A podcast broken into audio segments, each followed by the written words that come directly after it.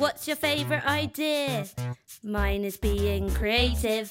How do you get the idea?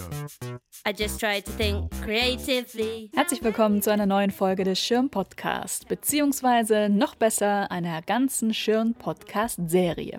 Die Beschränkungen rund um Corona werden immer weiter aufgehoben, auch Museen und Ausstellungshallen haben wieder geöffnet, das heißt auch die Schirn. Trotzdem müssen wir weiterhin auf sozialer Distanz bleiben und werden auch in den kommenden Wochen viel Zeit zu Hause verbringen. Und so bleibt für viele der Anspruch der letzten Wochen bestehen, Zeit kreativ zu sein.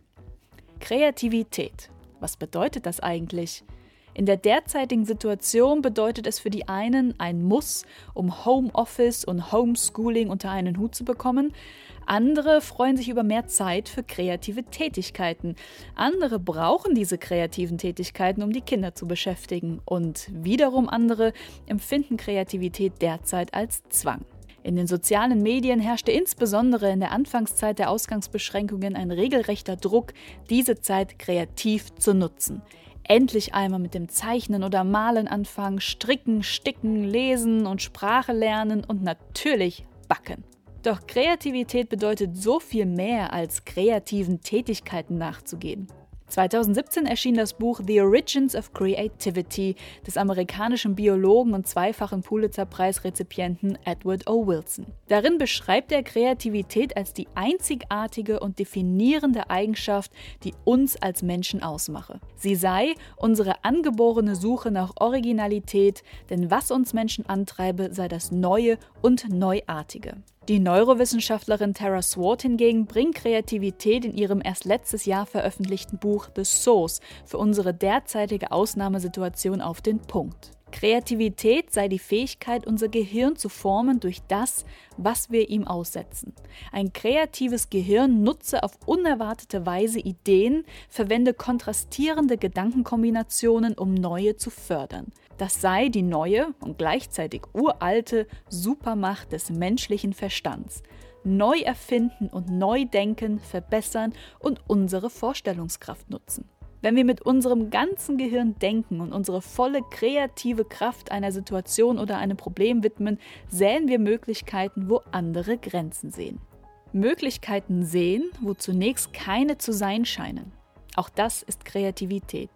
Wenn wir in Zeiten von Corona also nicht zeichnen oder stricken, kreativ sind wir trotzdem, und zwar in der Art und Weise, wie wir auf diese neue Lebenssituation reagieren und wie wir mit ihr umgehen. Wir finden, es ist die ideale Zeit, sich diesem komplexen Phänomen Kreativität einmal zu nähern und aus ganz unterschiedlichen Perspektiven zu betrachten. In jeder der Podcast-Folgen, die in den kommenden Wochen erscheinen werden, spreche ich mit einer Expertin oder einem Experten aus den Bereichen Psychologie, Neurowissenschaft, Kunst und künstlicher Intelligenz.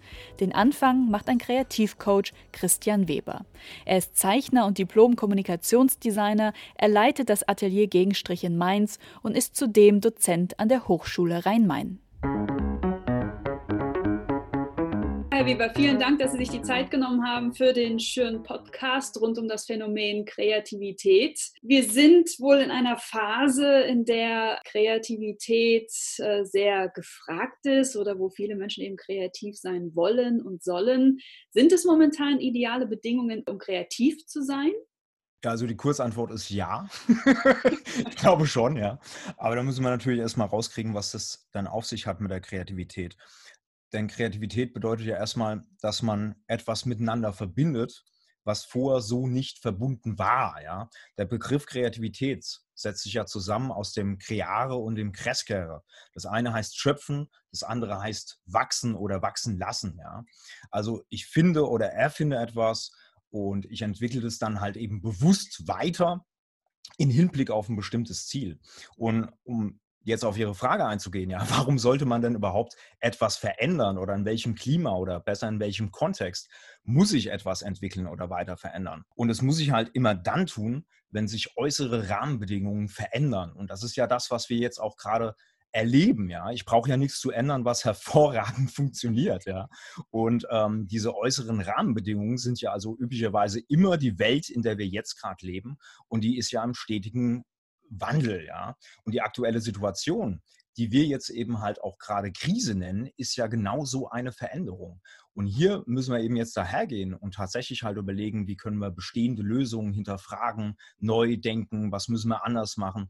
Und das genau ist der kreative Prozess, von dem ja auch noch keiner weiß, was am Ende rauskommt. Also dass es jetzt kreativ ist, sagt ja auch noch gar nichts darüber aus, ob das gut oder schlecht ist, ja. Also kurz gesagt könnte man sagen, die sogenannten Krisen, ja, die befördern natürlich das kreative Denken.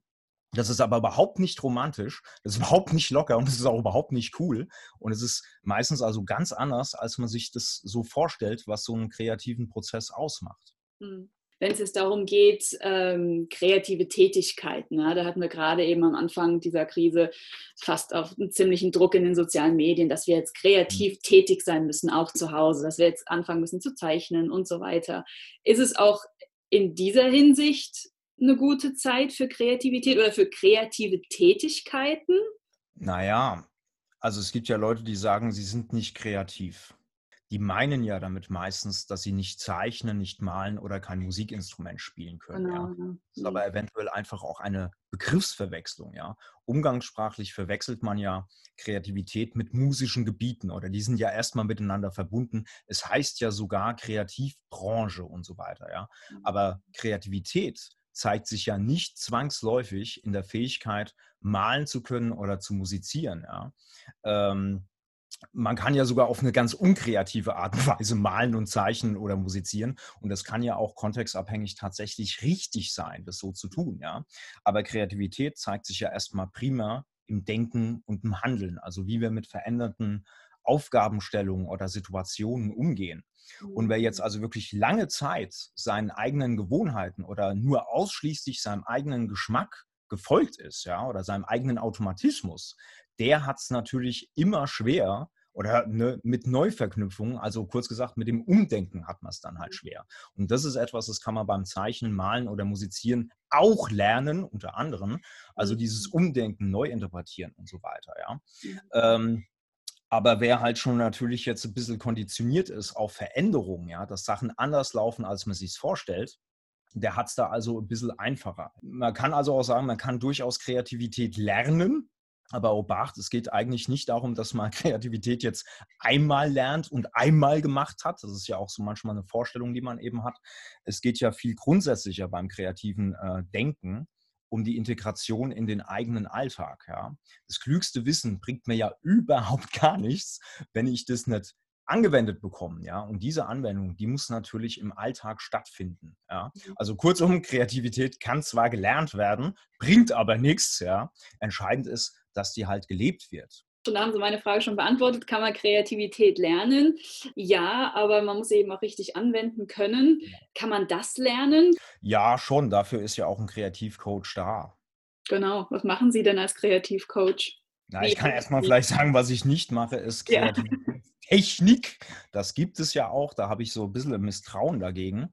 Denn ähm, also wenn ich Menschen wirklich dabei helfen will, ihre eigene Kreativität zu entwickeln, muss ich viel, viel grundsätzlicher arbeiten, als mit denen jetzt mal eine Technik zu machen. Also das meinte ich auch vorhin mit dem Praktizieren. Ja. Äh, man muss die Menschen also eigentlich eher bei der Persönlichkeit und bei der eigenen Persönlichkeit abholen, weil Kreativität ist für mich eben keine Technik. Für mich ist Kreativität eher eine Haltung. Ja. Also mhm ich höre erst mal zu, ich höre auch gut zu, ich sehe hin, sehe nochmal hin und dann kann ich Fragen stellen. Fragen, auf die ich die Antwort übrigens selbst nicht kenne, ja, sonst wäre es ja auch ein bisschen langweilig halt. Ne? Und ähm, diese Fragen können tatsächlich bei den Kursteilnehmenden eigene Impulse auslösen. Ja? Also was der Job eines Kreativcoaches wäre, ist halt ein habitables Klima zu schaffen, mhm. für, in dem sich Ideen entwickeln dürfen. Ja? Also da darf man ja auch nicht mit dem Muss kommen. Du musst jetzt kreativ sein. Das löst ja eher das Gegenteil aus. Ja? Mhm. Und da kann ich halt meinen Kursteilnehmenden helfen, eine Sensibilität für diesen kreativen Prozess zu entwickeln. Und dazu gehört tatsächlich auch ja, der Umgang mit den Selbstzweifeln, der Demotivation und diesen ganzen persönlichen Krisen, ja, von denen viele denken, ah, das ist jetzt aber hat gar nichts mit Kreativität zu tun. Doch gerade das, würde ich sagen, ja, die ganzen persönlichen Krisen, das kenne ich von allen Kreativen und ich würde sogar so weit gehen, zu sagen, das scheint mir der ganz normale kreative Prozess zu sein. Ja.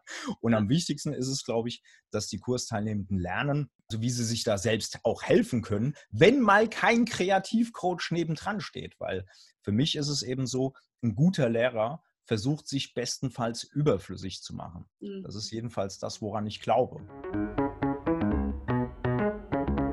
Das war das erste Gespräch in unserer Podcast-Reihe über das Phänomen Kreativität. In der nächsten Folge schauen wir aus psychologischer Sicht auf unser Thema und gehen unter anderem der Frage nach, warum es uns in emotional stressigen Zeiten hilft, kreativen Tätigkeiten nachzugehen. Für heute vielen Dank fürs Zuhören, bleibt gesund und bis zum nächsten Mal. Es geht alles so schnell, jetzt muss ich gerade noch mal gucken, was wir noch für Fragen haben. Ich glaube, wir haben schon alles geklärt, nicht wahr? Ja, ich glaube, wir sind fertig.